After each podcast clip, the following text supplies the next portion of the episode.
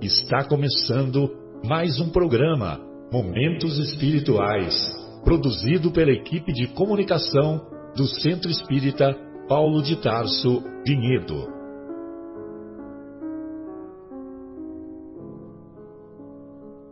Se guardas contigo o estigma do sofrimento, indagando pela solução dos velhos problemas do ser e da dor, se percebes a nuvem que prenuncia a tormenta e o vórtice traiçoeiro das ondas em que navegas, vem conosco, estudemos a rota de nossa multimilenar romagem no tempo, para sentirmos o calor da flama de nosso próprio espírito a palpitar e morredouro na eternidade, e acendendo o lume da esperança, perseveremos juntos em exaltação de alegria que Deus, o Pai de infinita bondade, nos traçou a divina destinação para além das estrelas. Nossos cumprimentos aos estimados espectadores Estamos iniciando mais uma edição do programa Momentos Espirituais.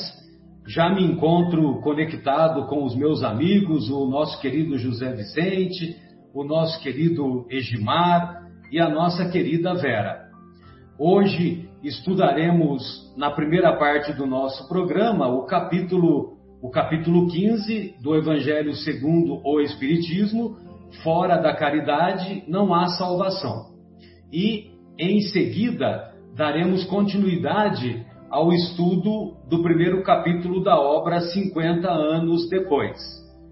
Hoje, infelizmente, não teremos a presença do nosso Vitor, que abrilhanta o nosso programa com, com as músicas que são cantadas, sobretudo no trabalho lá do, da nossa casa, do nosso Centro Espírita Paulo de Tarso. É, o, o, o, a atividade Anel de Luz, que ocorre às sextas-feiras, às 8 horas, das 8 às 9 da noite. Bem, para nós é, entrarmos em sintonia com os benfeitores espirituais e para harmonizarmos o nosso pensamento, os nossos sentimentos, então eu vou pedir para o nosso querido Egimar fazer a prece inicial. Por favor, Egimar. É um prazer estar aqui com todos. É, então vamos, como o Marcelo disse, elevando os nossos pensamentos ao alto, levando nossos pensamentos a Jesus, o nosso Mestre, a Deus, nosso Pai Criador, agradecendo a oportunidade desse estudo, desse aprendizado, que nós possamos junto com todos aqueles que nos seguem, aprender um pouco mais dos ensinamentos do nosso Mestre Jesus, para que possamos crescer, aprender a espíritos melhores.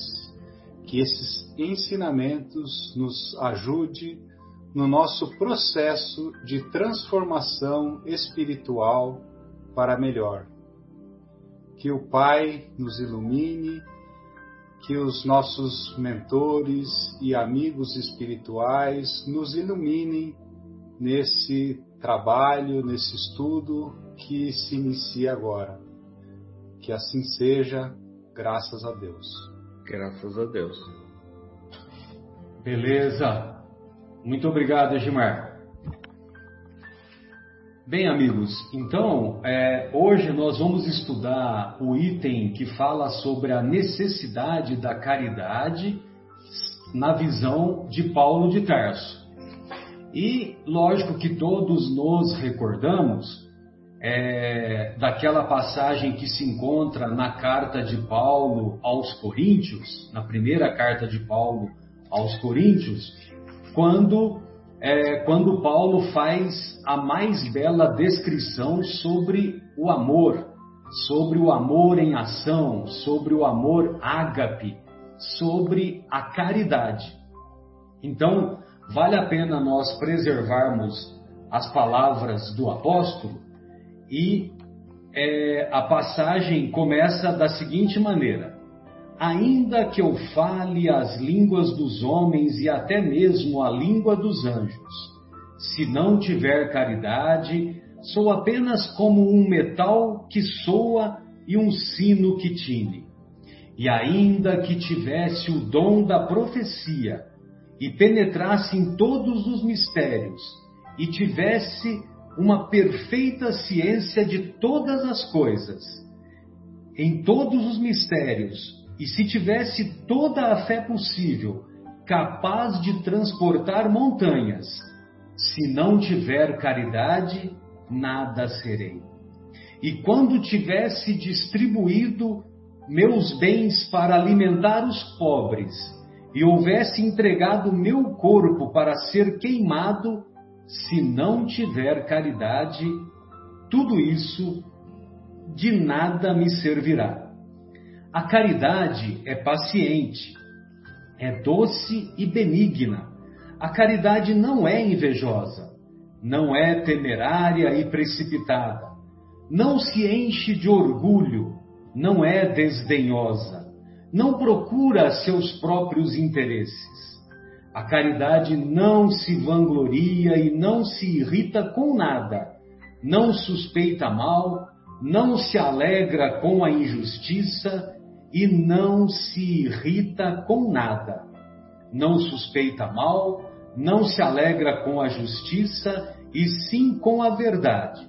A caridade tudo suporta, tudo crê, tudo espera, tudo sofre. Bem, então é, o Paulo de Tarso é, não conheceu Jesus pessoalmente, ele conheceu Jesus é, na visão espiritual próximo da entrada da cidade de Damasco, aquela passagem que todos conhecemos até em detalhes. E justamente por esse motivo de não ter conhecido Jesus pessoalmente, fisicamente, quando ele conhece o Mestre, ele conhece o Mestre na sua visão espiritual inigualável uma luz resplandecente inigualável. E essa luz resplandecente inigualável ficou, foi tão marcante na, naque, naquela situação, naquele momento, que fez com que ele se tornasse cego. Ou seja, a visão espiritual que Paulo teve do Mestre, Paulo pôde observar a grandeza espiritual do, daquele que é o governador do nosso planeta, o governador do nosso orbe, e tomara um dia seja o governador efetivo dos nossos corações. Não sabemos exatamente por que, que os, os frequentadores da igreja de Corinto pediram para Paulo é, questionaram Paulo para que Paulo enviasse uma carta aos coríntios, aos moradores de Corinto. Mas o que nós sabemos é que Corinto era uma cidade em que a energia sexual ela era muito mal utilizada. Havia cerca de mil prostitutas que frequentavam o templo é, o templo lá na cidade de Corinto. Agora me fugiu o nome da deusa. E essas prostitutas, elas andavam de cabelo raspado. É, e elas, é, então, a cidade de Corinto, como era uma cidade, é, um porto lá do, lá, lá do mar Mediterrâneo, é, muitas pessoas se dirigiam para lá, muitos mercadores. E lógico que esses, esses mercadores, esses viajantes, lógico que eles usavam da energia sexual mal canalizada naquela cidade. Talvez por esse motivo que Paulo faz a mais bela descrição sobre o amor, sobre o amor no sentido espiritual, no sentido de se colocar o amor a tal ponto que ele é maior do que a fé e do que a própria esperança. O amor em ação, esse sentimento maior que nos move, que nos impulsiona para a prática do bem. É, outra, um outro tema que eu gostaria de colocar rapidamente é que as cartas de Paulo elas foram sugeridas pelo próprio Mestre Jesus numa segunda visão em que, em que ele, o Mestre, aparece espiritualmente para Paulo é, e ele aparece justamente na, na, na vizinhança da cidade de Corinto. Então ele aparece num momento em que Paulo estava aflito porque ele recebia é, muitas notificações das pessoas que frequentavam as, igre as igrejas que ele havia fundado, querendo conselhos, querendo orientações. E ele não conseguia ir, ir naquele local e depois no outro e depois no terceiro e assim por diante.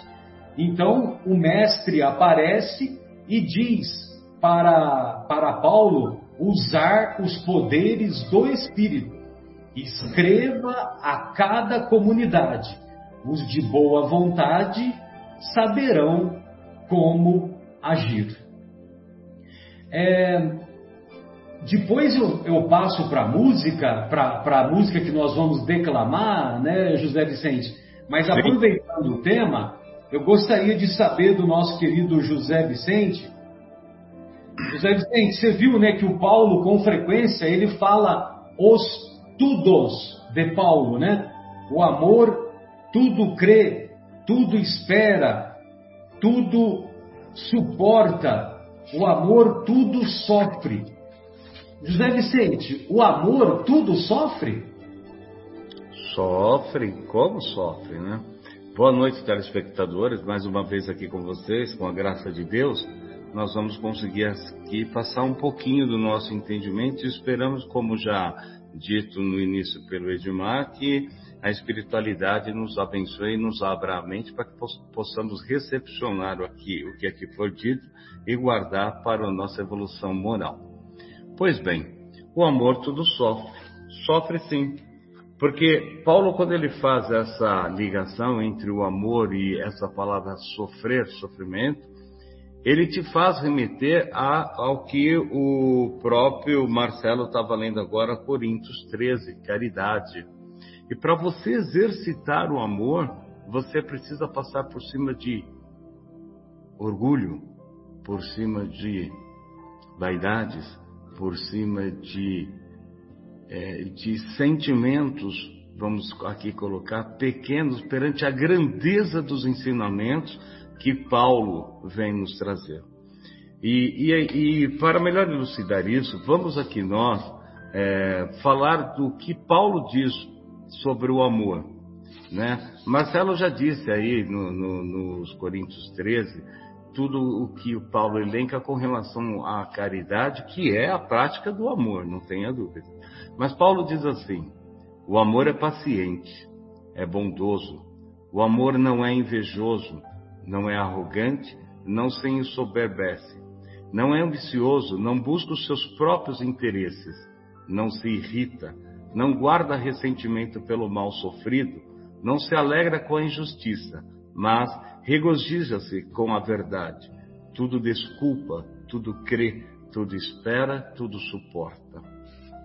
Veja, esse próprio texto, essa mensagem que Paulo nos deixa, ao você refletir sobre essas palavras, o amor tudo desculpa. Estamos mesmo preparados para desculpar tudo o que vivemos, todas as provações que sofremos, todas as diferenças que temos que atravessar nessa nossa caminhada? Tudo desculpa, tudo crê, tudo espera, suporta mesmo tudo? Vejamos. Eu vou ler aqui um texto tirado do livro o Reformador, página 74, sobre o tema O amor tudo sofre, para depois nós falarmos um pouco a respeito. Vejamos. E esse texto ele nos traz a essa condição do exercício do amor perante a sociedade nos dias de hoje, no meu ponto de vista. Vejamos. O amor tudo sofre. O noticiário terrestre reporta-se diariamente a desvarios cometidos em nome do amor. Homicídios são perpetrados publicamente. Suicídios sulcam de, de pranto e desolação a rota de lares esperançosos.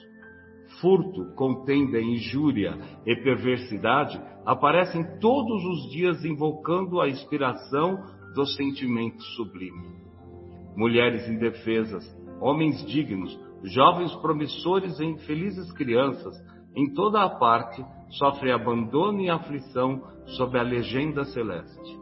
Entretanto, só o egoísmo, traduzindo apego da alma ao bem próprio, é que patrocina os golpes da delinquência, os enganos da posse, os erros da impulsividade e os desacertos da presa. Apenas o egoísmo gera ciúme e despeito, vingança e discórdia, acusação e cegueira. O amor, longe disso, sabe rejubilar-se com a alegria dos corações amados, exposando-lhes as lições e as dificuldades, as dores e os compromissos. Não se atropela nem se desmanda. Abraça o sacrifício próprio em favor da felicidade da criação a quem ama, da criatura a quem ama, a razão da própria felicidade. Por esse motivo, no amor verdadeiro, não há sinal de qualquer precipita precipitação conclamando a moderação ou a loucura. O apóstolo Paulo afirmou divinamente inspirado: o amor tudo sofre. E de nossa parte acrescentaremos: o amor genuíno jamais se desregra ou se cansa, porque realmente sabe esperar. Então vejamos, o texto, se você for analisá-lo nos dias de hoje, é exatamente isso. Em nome de amor se comete atrocidades. A sociedade num todo, nós, né, incluindo todos nós, ainda em evolução moral, ainda cometemos erros atrozes para com o nosso semelhante. E daí vem a nossa vigília, nós precisamos nos vigiar constantemente para podermos exercer o amor verdadeiro. E é uma caminhada difícil, não é nada fácil. Nós estamos aqui para aprender, e aprender significa abrir mão, deixar o orgulho de lado. Nós nos, nos revestimos mesmo da caridade, da humildade, tal semelhança ao Mestre nos ensinou. Né? E é nessa caminhada que, aos poucos, um a um, porque somos hoje um pequeno grão de areia no oceano, mas amanhã poderemos ser o oceano inteiro. Vai levar tempo, é verdade. Mas quando começamos, não vamos retroagir, vamos sempre adiante, vamos focar no objetivo da nossa evolução moral. Caridade, humildade caminham juntos. Sem caridade não há salvação. Sem a prática do amor verdadeiro, onde chegaremos? Mas é público, é notório e é muito fácil e perceptível. Ao iniciarmos essa caminhada de, da prática do amor para com o próximo, para com dentro dos nossos lares, para com os nossos conviventes, nós vamos se aperceber no dia a dia e em pouco tempo as mudanças que isso provoca no seu entorno. Somos energia e vamos promover e articular e dissipar a energia celestial, a energia do amor. Eu não tenho muito tempo para falar, o tema é extenso, mas vamos lá fica aqui uma, um conto, uma história, né, que eu li já há algum tempo e eu gostaria de repassar para todos vocês. Tá? Certa vez vivia numa ilha todos os sentimentos que emanam do coração humano: a tristeza, a vaidade, a sabedoria, o amor e tantos outros sentimentos e virtudes. Um dia chegou a notícia de que essa ilha seria inundada e todos os sentimentos ali envolvidos, inclusive o amor, né, começou a se preocupar o que fazer. Bom, cada um cuidou de si, pegou seu barquinho e foi cuidando de se salvar. Mas o amor, o amor olhava para o lado e procurou ajudar a todos. E foi ajudando um a um. De repente, o amor se viu sozinho naquela ilha e a ilha já estava inundando. Então ele entrou em desespero, porém, passou por ele tá, o barco da avareza. E ele vira para a avareza e diz: Avareza, leva-me. A avareza diz: Meu barco está cheio de ouro e prata, você não vai caber. E foi embora. Passou o barco da vaidade e ele pediu: Vaidade, leva-me. Não posso, você vai sujar o meu barco. Depois passou o barco da tristeza e ele novamente pediu: Tristeza, me leva. Não posso, estou muito triste e prefiro ficar sozinho. Veio o barco da alegria, era a esperança dele. Alegria me leva.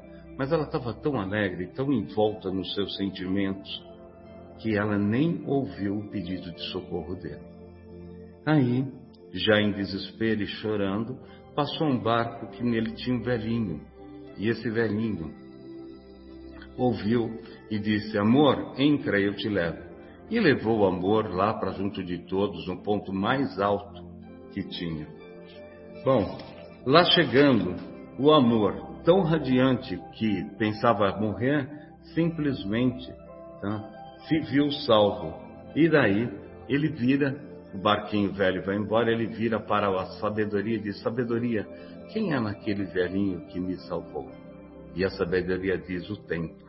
E o amor pergunta: o tempo, sim, porque só o tempo sabe entender um grande amor. Fica aí a lição, gente. Vamos lutar. Nessa história e nesse trotuar aqui, nós somos passageiros. E o tempo urge de tal forma que o nosso corre-corre no dia a dia não nos deixa perceber do quanto nós estamos perdendo no dia a dia para nós mesmos e para os nossos.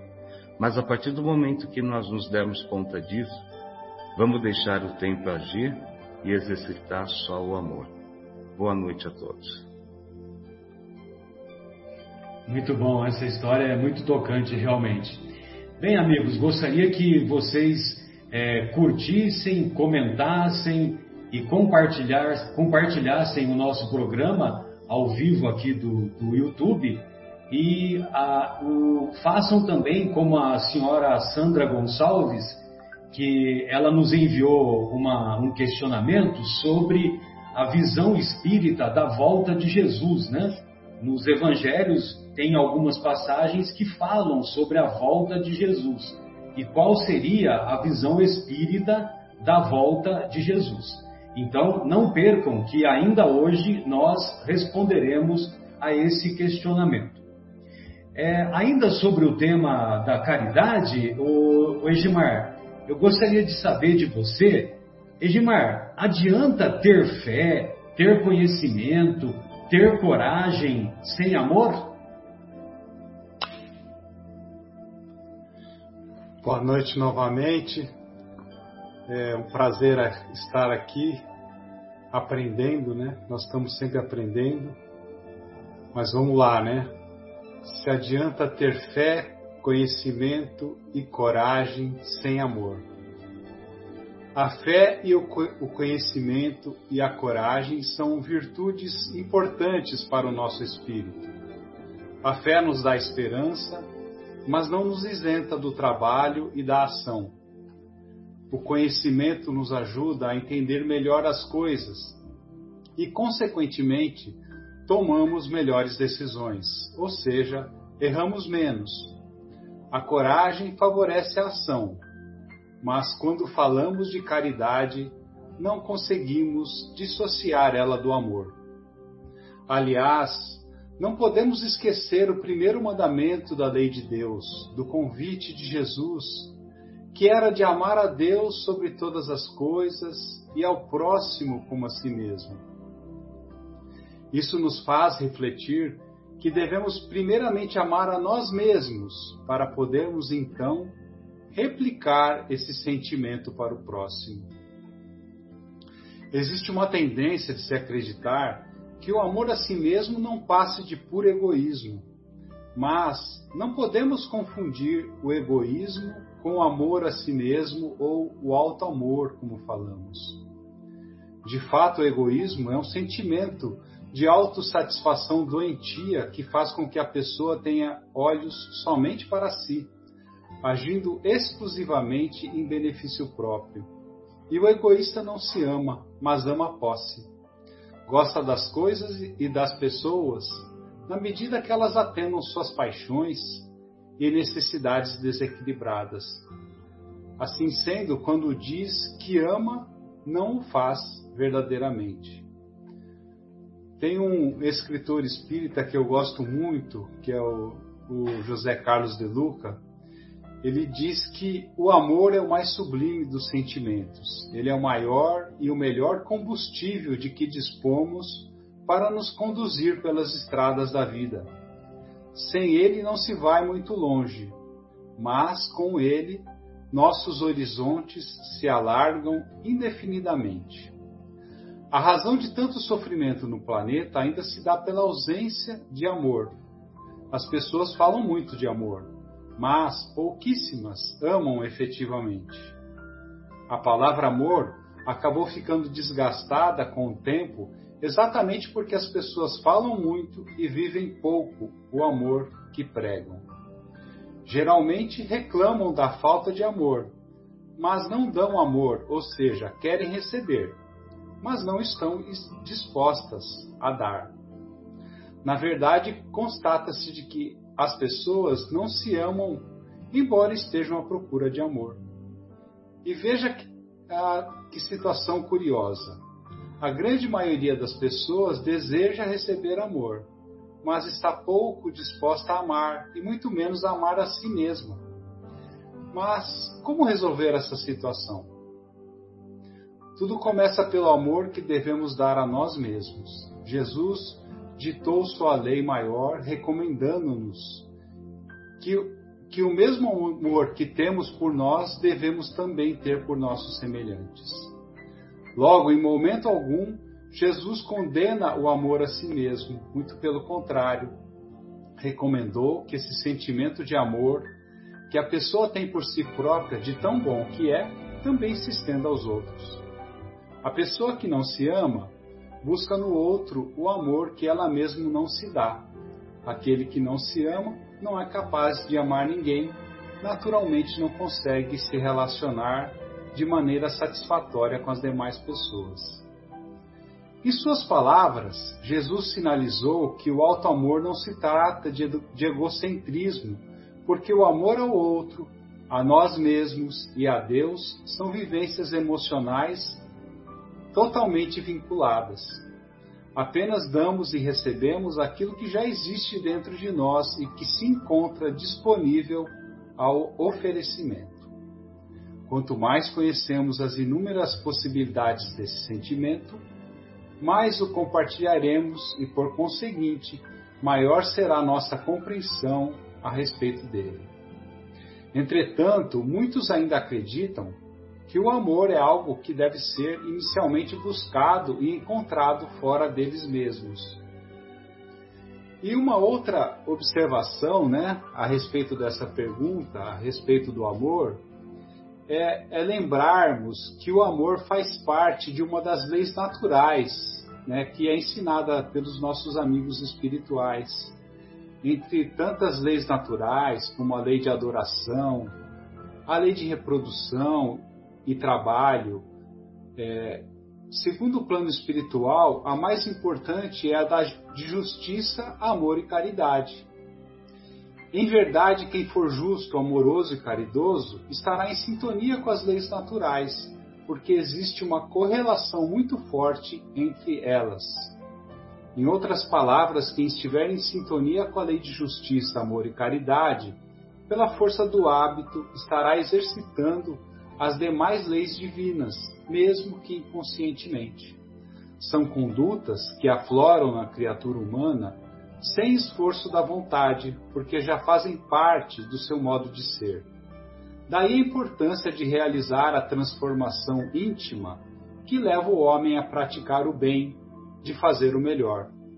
À medida que o indivíduo realiza sua transformação íntima, vai adquirindo propensão natural de praticar a justiça, amor e caridade sem forçar a sua índole Nessas alturas vem à tona a mensagem do Espírito de verdade que disse: Espíritas, Espíritas, amai-vos, eis o primeiro ensinamento. Instruí-vos, eis o segundo. amando e instruindo-se com determinação, sem esmorecimento, é possível encontrar o caminho do progresso desejado e necessário para que as leis naturais fiquem enraizadas em nós. Nessa procura incessante do progresso, não esquecer que a prática da caridade é fundamental para que o ser humano evolua em todos os sentidos, principalmente no sentido de amar ao próximo como a si mesmo. Então, não dá, né, Marcelo? Não adianta ter fé, conhecimento e coragem sem amor. Então fica aqui minhas reflexões para o tema de hoje e espero ter contribuído então. Muito bom, muito bom. E é bela, bela lembrança essa da, da mensagem que se encontra lá no capítulo 6 de O Evangelho segundo o Espiritismo, é, capítulo 6, o Cristo Consolador. É uma das mensagens mais belas e mais tocantes do, da obra. Né? É, bem, a, a, nossa querida Vera é, caiu a rede para ela, daqui a pouquinho eu chamo ela novamente e vale a pena. Tem uma, uma música que o nosso querido Vitor cantaria para nós e, e, eu vou fazer uma declamação dessa música que, que, eu, que eu acho uma letra muito singela e ao mesmo tempo muito bonita, né? Então a música é Cativar. Uma palavra perdida, já quase esquecida, me faz relembrar contendo sete letrinhas e todas juntinhas se lê cativar. Cativar é amar, é também carregar um pouquinho da dor que alguém vai levar. Cativou, disse alguém, laços fortes criou. Responsável é você pelo que cativou. Num deserto tão só, entre homens também, Vou tentar cativar, viver perto de alguém. Cativou, disse alguém, laços fortes criou. Responsável é você pelo que cativou. Muito bem. Então, nós vamos é, responder no programa de hoje ao questionamento que a nossa querida Sandra fez é, sobre o papel da qual a visão espírita sobre a volta de Jesus. E então gostaríamos de convidar os estimados espectadores a nos aguardarem que nós vamos chegar lá. Como a Vera ainda está tendo problemas, nós vamos passar para o, o estudo do livro, sempre lembrando que para você que quer se comunicar conosco, que quer deixar algum questionamento, alguma pergunta, alguma dúvida, então façam como a Sandra fez. Entre em contato com o e-mail cept.vinhedo@gmail.com ou com ou através é, do, dos comentários do chat no, no YouTube. Então, nós, na medida do possível, nós vamos, é, nós, nós vamos responder ao vivo ou nos programamos para responder no, no programa seguinte.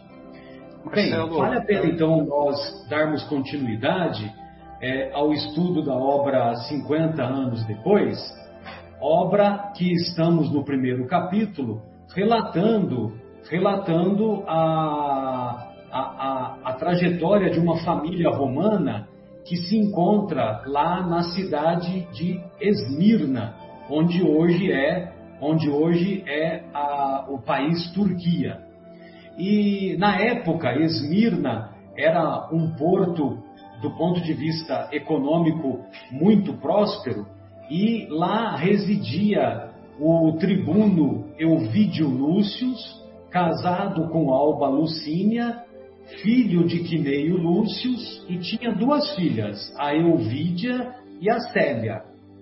Eles é, eles moravam em Esmirna, mas eles estavam retornando para, para Roma. E eles recebem a visita do Caio Fabrícios. O Caio Fabrícios era um amigo do, do nosso querido Elvídio, e, e nessa visita o Caio Fabrícios fala da, da guerra judaico-romana, né? mais uma guerra judaico-romana que havia provocado muita, muito sofrimento naquela região e, ah, e, e isso causou isso causou uma fuga em massa do, do povo lá que residia nas imediações de Jerusalém. A cidade foi dizimada, né? bem como as cidades vizinhas. Ah, também o Caio Fabrícios fala para o Elvídio sobre é, como que se encontra a situação lá em Roma, a, do, que, do que poderia aguardá-lo, que, que Cláudia, que a Cláudia Sabino, ela, ela se encontrava numa posição de muita influência, porque ela havia se casado com o prefeito Lólio Úrbico. E provavelmente, como ela, como ela, é, ela era uma pessoa vingativa, que provavelmente dissabores ou amarguras aguardariam o retorno do, da família do Elvídio quando eles re, retornassem para Roma. E nós paramos no último programa no exato momento em que Caio Fabrícios presenteia, presenteia entre aspas para os padrões da época, ele presenteia o Elvídio é, com, o, com a, o presente entre aspas, né, que era é, um escravo de, muitos, de muita sabedoria chamado Nestório. E é, é então nesse, nesse contexto, é nesse contexto que nós vamos, ah, que nós vamos é, dar continuidade ao estudo da obra e eu vou perguntar para o nosso querido, para o nosso querido José Vicente, é, como foi José Vicente? É, o melhor, gostaria que você falasse sobre o encontro sobre o encontro entre sobre o encontro entre Pompílio Crasso, que foi o amigo de o amigo de é, de Públio Lento do romance há dois mil anos, senador como ele, é o encontro de Pompílio agora na pele de Ovídio Lúcius e com o escravo Nestório, né? agora na pele de Nestório, e era o antigo senador, o senador Públio Lentulus. Então eu gostaria que você falasse sobre esse encontro barra reencontro. Vera, depois eu chamo você sobre o seu tema da primeira parte, tá bom, querida? Pois não, José Vicente? Olha só, é, falar do, do romance, né, 50 anos depois, é preciso retroagir um pouquinho para que é, a gente consiga passar um entendimento rapidinho do, desse envolvimento que envolve essa família espiritual. Família porque é, o espírito é eterno e, e nasce e morre, reencarna com todas as suas provações. Então, Públio Lentulus né, há dois mil anos, senador de Roma, ele viveu naquele período todo o momento político de Roma, teve suas ascensões, né? E passado dois mil anos ele reencarna como escravo Nestório. E observem que ele reencarna como escravo, mas ele tem, ele traz gravado no seu espírito toda aquela vida, todos os ensinamentos que ele absorveu naquela existência como senador porém agora ele nasce, né, judeu e escravo. E ele reencontra, né, a vida faz com que os tramas, o, o organograma é, espiritual, faz com que ele se reencontra com o então amigo do passado, Poupílio Crasso, hoje Euvídio. Né? E como é que se dá esse reencontro? Olha que interessante, e vamos observar aqui o que nós trazemos na nossa memória espiritual. Né? Então, nós vamos nos deparar com o Euvídio na casa do Caio Fabrício, onde Caio presenteia o Elvídio, o amigo de então, com o escravo Nestório. Como Marcelo bem observou, aspas, presente, fecha aspas, para aquela época, né? E quando ele se depara com o Nestório, ele é tomado por uma energia, por uma emoção muito forte, porque ele sente ali uma sintonia, um elo de ligação muito forte espiritual que ele não consegue entender. Mas ele é tomado por aquela compaixão por aquele escravo que está lhe sendo dado como um presente, né? E ele começa a conversar com o Nestório e querer saber da vida de Nestório, onde ele nasceu. Ele responde que nasceu na Grécia.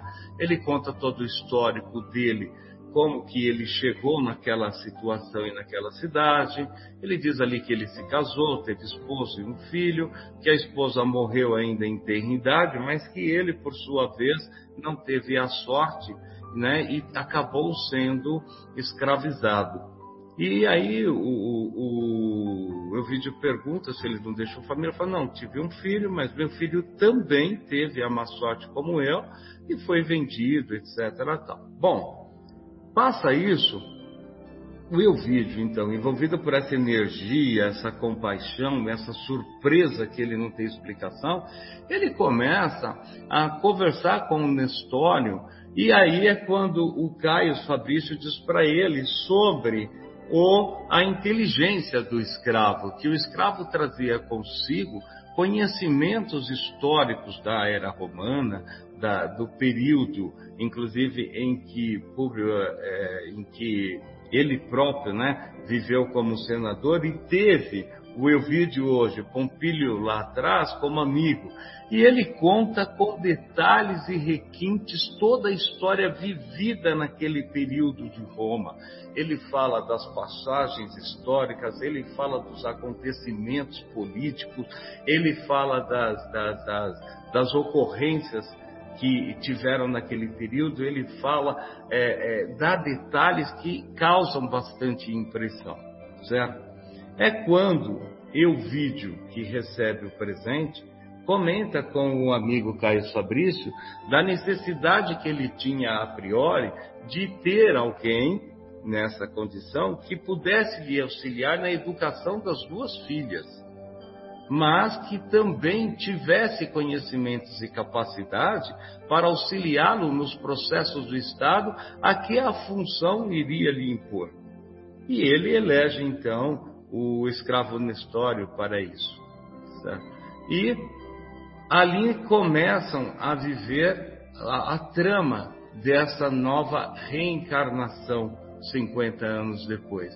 Nestório como escravo de, de Euvídio, Euvídio como seu senhor.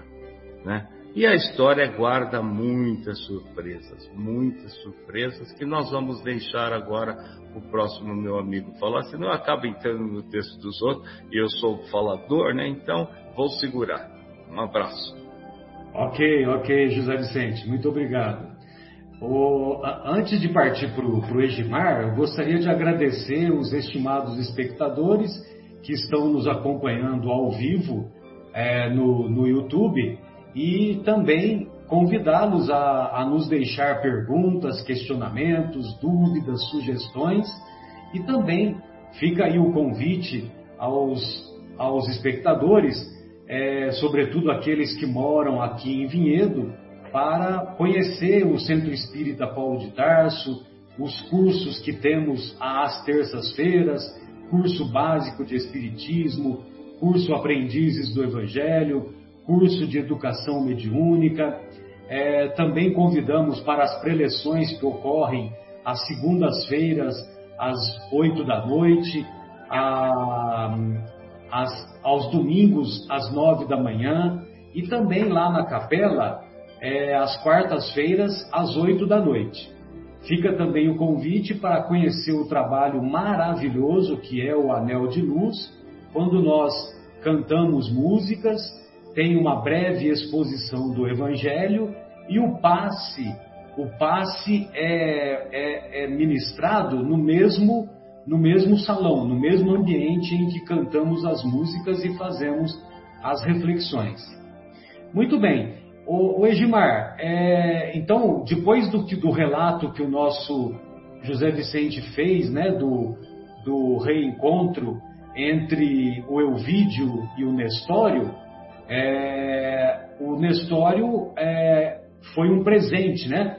Que o, o, o Caio Fabrícios comprou o Nestório na, na feira lá de, de Terebinto, né? Terebinto. Exatamente. Terebinto. E Terebinto, se nós formos, é, se fosse lá nos Estados Unidos, seria chamado Oakland, que Terebinto é, é parente de Carvalho, né? Então, quer dizer, é, como ela, como ficou aportuguesado, então, é, então ficou Terebinto, mas é, significa Carvalho ou uma família semelhante ao Carvalho. Muito bem. E então, é, só que quando quando o escravo Nestório é apresentado para sua esposa Alba Lucínia, para a Lídia e para a Célia, que são suas filhas, é, ocorre um fato inesperado. Gostaria de ouvi-lo. Então vamos lá, né? Vamos contextualizar aí para o nosso ouvinte quando isso acontece. Aliás, eu gostaria de convidar todos que estão nos acompanhando é, para que pudessem ler o livro, né? E aí acompanha, seria interessante porque fica mais fácil do ouvinte entender é, todos os o nosso estudo aqui, né? Então, cada semana o Marcelo não falou, nós é, estudamos o, o, capítulo, nós estamos no capítulo 15 do Evangelho, semana que vem vai ser o capítulo 16. E nós estamos no, no primeiro, cap, na, no primeiro capítulo do Há Dois Mil Anos, quando acontece esse fato aí que a Alba Lucínia, é, vamos ver aí o que, que ela faz, né? É, na verdade, ela bate de leve na cabeça do Nestório e, e, e esse ato ocorre logo após um diálogo onde Nestório, a pedido do Caio Fabrícios, ele mostra os seus dotes intelectuais, discorrendo seu conhecimento sobre a história romana, suas lendas, sua economia e política, com brilhantismo, deixando todos surpreendidos com a sua cultura. Porque o, o nível de detalhe que o Nestório trazia, a, a, a vivência daquilo que ele estava falando, era algo, assim, impressionante, que impressiona, impressionava todos aqueles que ouviam. E Euvídio né, agradece ao amigo pelo presente, é, visto que um escravo culto como Nestório seria capaz de enriquecer os conhecimentos de suas filhas. E essa, essa era uma grande preocupação do Ovídio, né? que era relacionada com a educação das suas filhas. E enquanto eles estavam nesse diálogo, o Nestório estava é, demonstrando seus dotes intelectuais, acontece o primeiro encontro de Alba Lucínia e suas filhas com Nestório. E foi quando o Caio Fabrícios fala: Olha, Lucínia, eis o régio presente é, que Caio trouxe de Terebinto, né? Um escravo, ela pergunta, né? Com uma entonação de piedade, né? E o vídeo esclarece Lucínia que Nestório não era um escravo qualquer, né? Era um escravo precioso, de alta capacidade mnemônica, e que ele desejaria utilizá-lo na instrução de suas filhas. Alba Lucínia, é, no primeiro momento, ela fita o desconhecido com surpresa, mas também, eu vou grifar isso, com simpatia, porque ela já conhecia, né, espiritualmente o Nestório.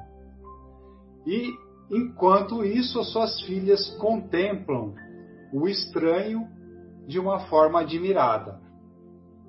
E após esse impacto inicial, Alba Lucínia, como responsável pela educação das filhas, pergunta ao marido, satisfeita com relação aos dotes intelectuais, mas questiona a respeito de suas virtudes, deixando Elvídio numa saia justa, né?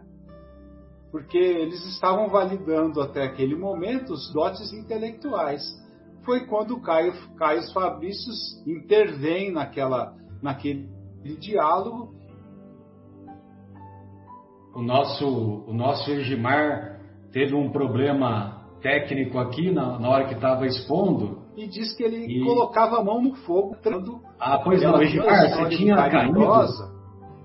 Edmar, você, você, é. ficou, você caiu quando você ia falar justamente ah. que o Caio Fabrícios ia intervir é, falando sobre as qualidades morais do Nestório, que a Alba Lucínia tinha ficado ah. impressionada com a, questão intelectual dele, mas ela estava colocando em dúvida a parte moral dele, né?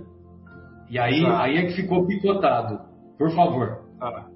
Então, nesse momento, então, Caio Fabrício intervém e diz colocar a mão no fogo pelas qualidades morais do mesmo.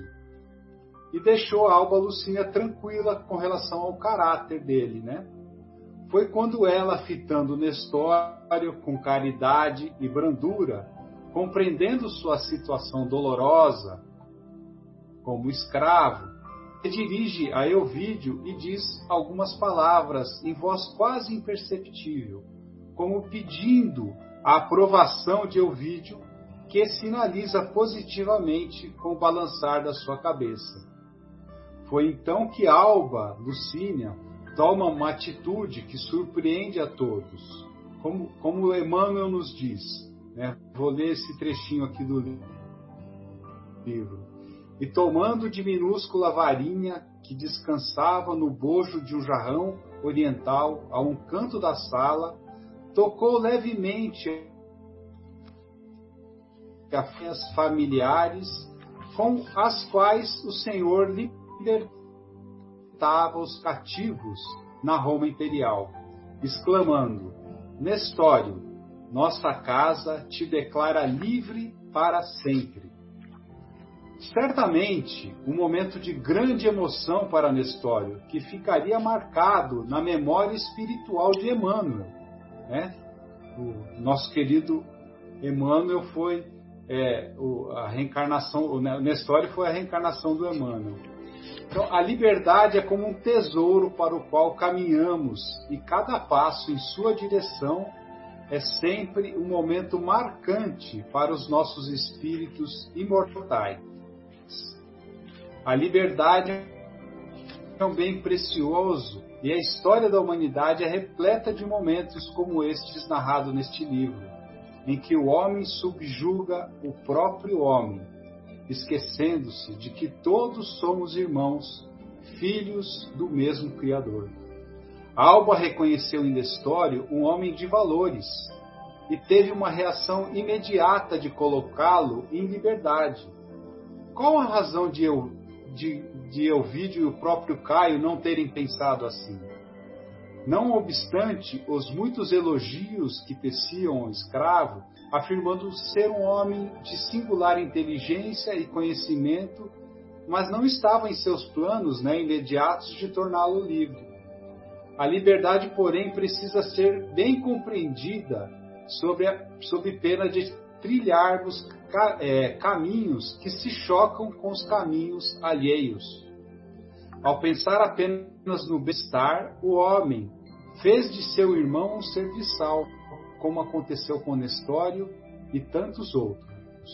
E ao entendermos isto, avançamos para um entendimento muito importante. Apenas o amor incondicional nos torna livres. Então, esse gesto de Alba Lucínia representa o amor incondicional que nos torna livres. E lembrando da nossa primeira parte da reunião, reforçamos que sem o amor não conseguimos. O Egimar, o Egimar quis dizer que Egimar, o Egimar quis dizer que que sem amor não, não conseguimos progredir.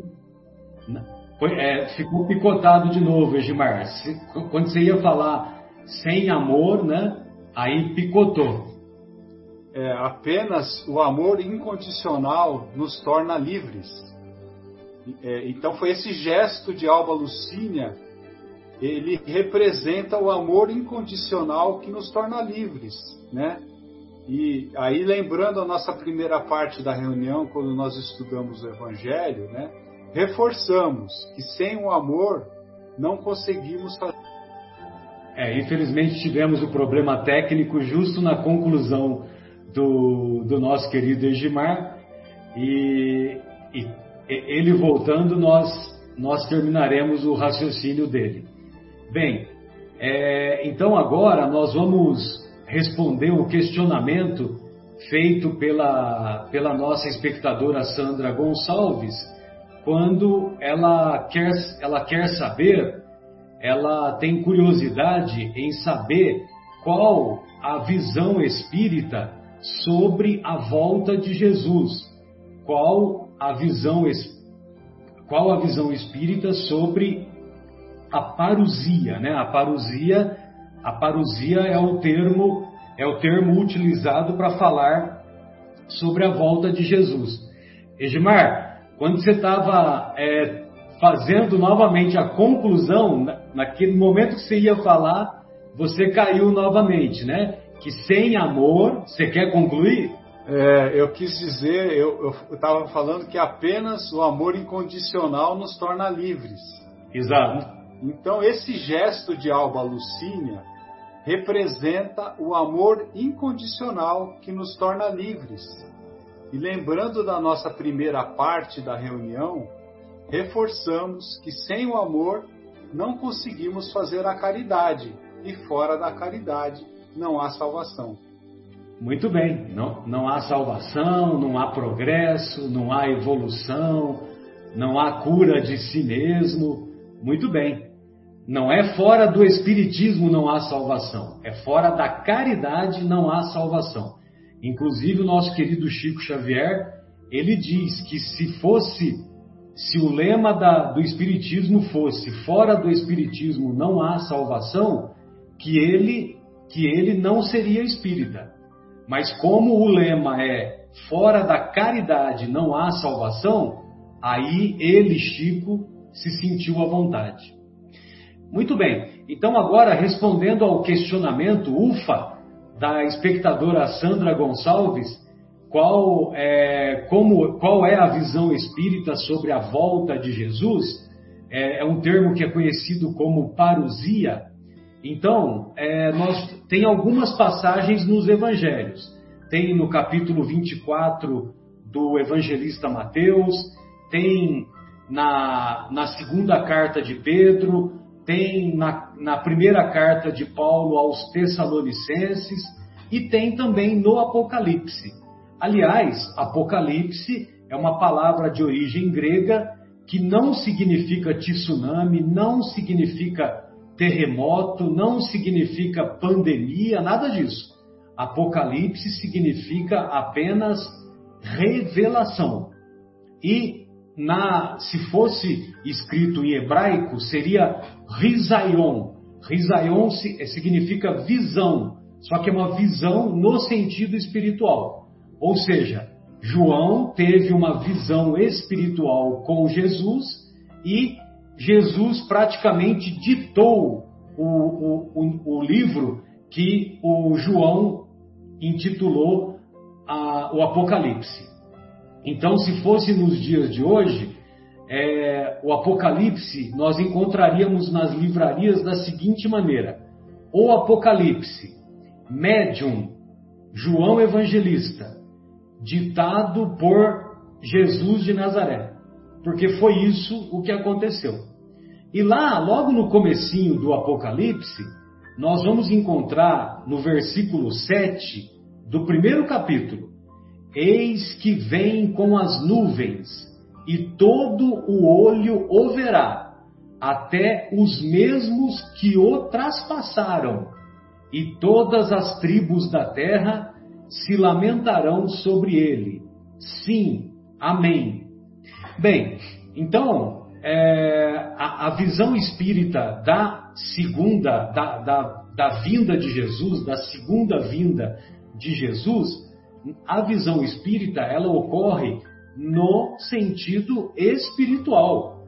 Ele, o mestre, o governador do orbe, provavelmente não precisará estar na carne novamente, porque ele nos prometeu lá no, nas anotações do evangelista João, no capítulo 14, é, ele diz assim: Não se turbe o vosso coração, crede em Deus, crede também em mim. Há muitas moradas na casa de meu pai. Se assim não fosse, eu já vou-lo teria dito.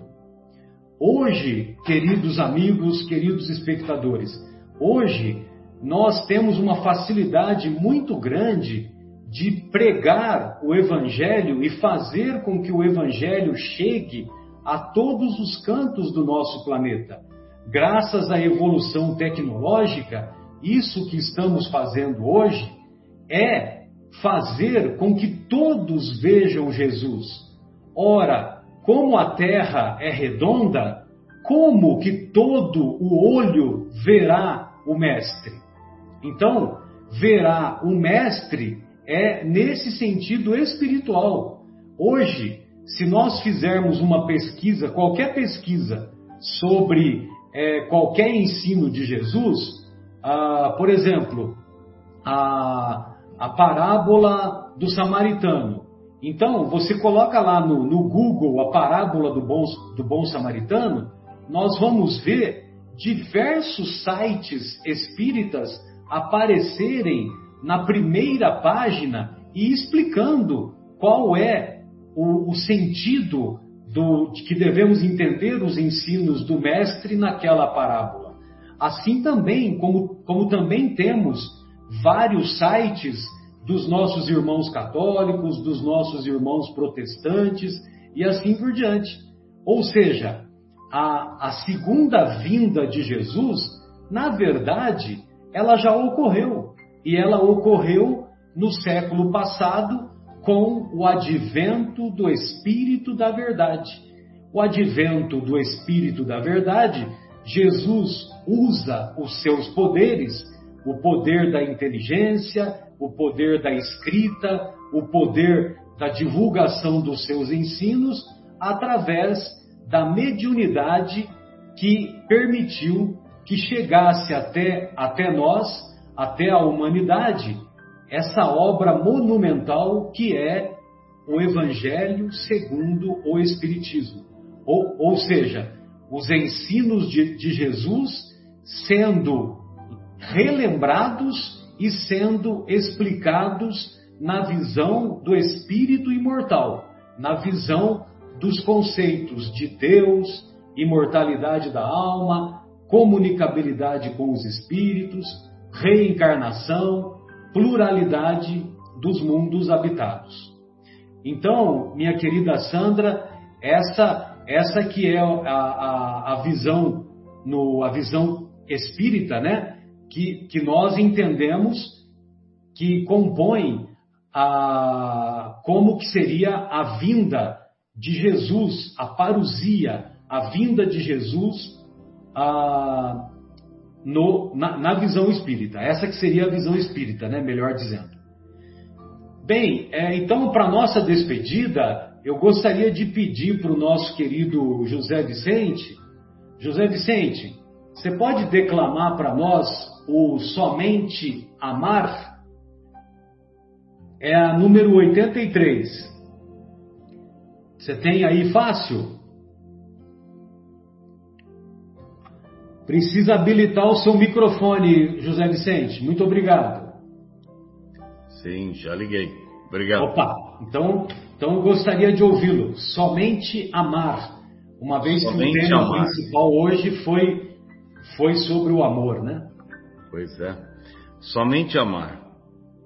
Eis que agora dentro de mim, agora em mim, tudo já se transformou, tudo mudou o tesouro escondido, só o tesouro a minha alma encontrou.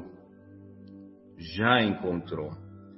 Como asas no deserto e como a luz, como a luz na escuridão, na escuridão. Assim foi com o ideal, com o ideal, quando entrou no coração. Somente amar, não mais pensar. Não mais pensar, somente amar. Naquilo que o tempo já levou. Lançar-se então só no amor. Só no amor lançar-se então, que dá sem nada esperar. Caminhando pelo mundo, eu levarei, alegria levarei, só alegria. E no irmão que eu encontrar, no irmão que eu encontrar, a minha alma deixarei. Boa noite a todos e que fiquem em paz e que o amor divino possa revesti-los hoje, amanhã e sempre. Que a semana lhe seja fecunda como o orvalho de toda manhã. Que a bênção de Deus alcance a tudo e a todos nesse planeta Terra, levando paz e esperança a quem dela está necessitando. Aspas, todos nós, fecha aspas. Um beijo no coração. Muito obrigado, José Vicente. Foi ótima. Então, aos nossos estimados espectadores, um grande abraço. Um grande abraço, Egimar. Um grande abraço, José Vicente. Um grande abraço a Vera, que infelizmente não pôde permanecer conosco devido, devido a problemas técnicos. E também obrigado em particular à nossa querida Kika, que nos auxiliou aqui nos bastidores. É, então, da nossa parte, tchau. Boa noite.